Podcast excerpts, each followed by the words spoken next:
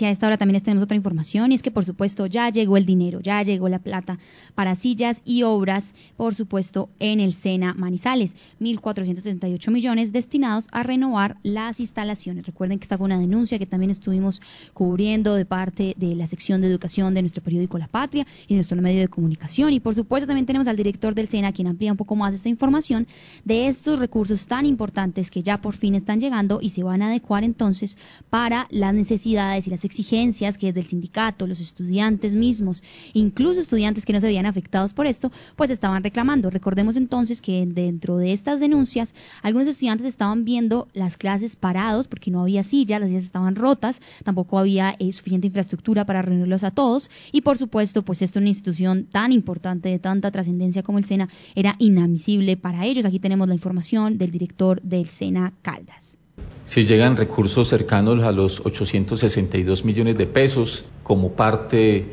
de la necesidad que tienen los centros de formación y en especial el Centro de Procesos Industriales para compra, dotación y modernización de mobiliario para algunos ambientes de formación, para instructores, para áreas administrativas. Estos recursos llegan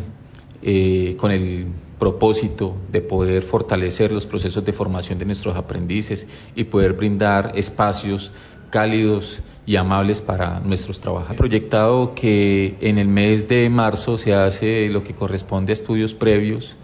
para adelantar el proceso de contrato. Esa gestión institucional del SENA Caldas, donde varios actores de la comunidad educativa pues estuvieron partícipes eh, la dirección general junto con la dirección de formación y la dirección de planeación, pues eh, asumieron ese compromiso en vista de esa necesidad, en vista de ese proyecto que desde vigencias anteriores se había propuesto y que el año pasado se actualizó para que en el 2024 pudiésemos contar con esos recursos en el centro de formación.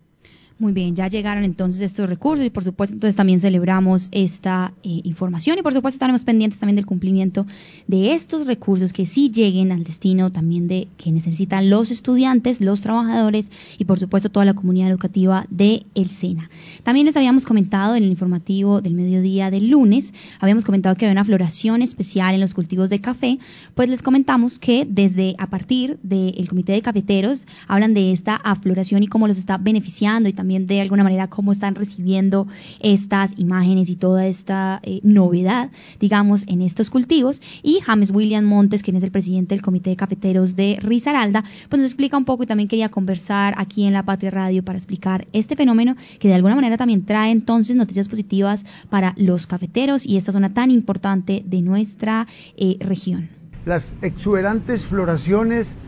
que dan a ver como si estuviera un mantel tendido en nuestra zona cafetera risaraldense hace ver que la mesa está tendida para que tengamos una buena cosecha y es esperando que el tiempo nos siga ayudando,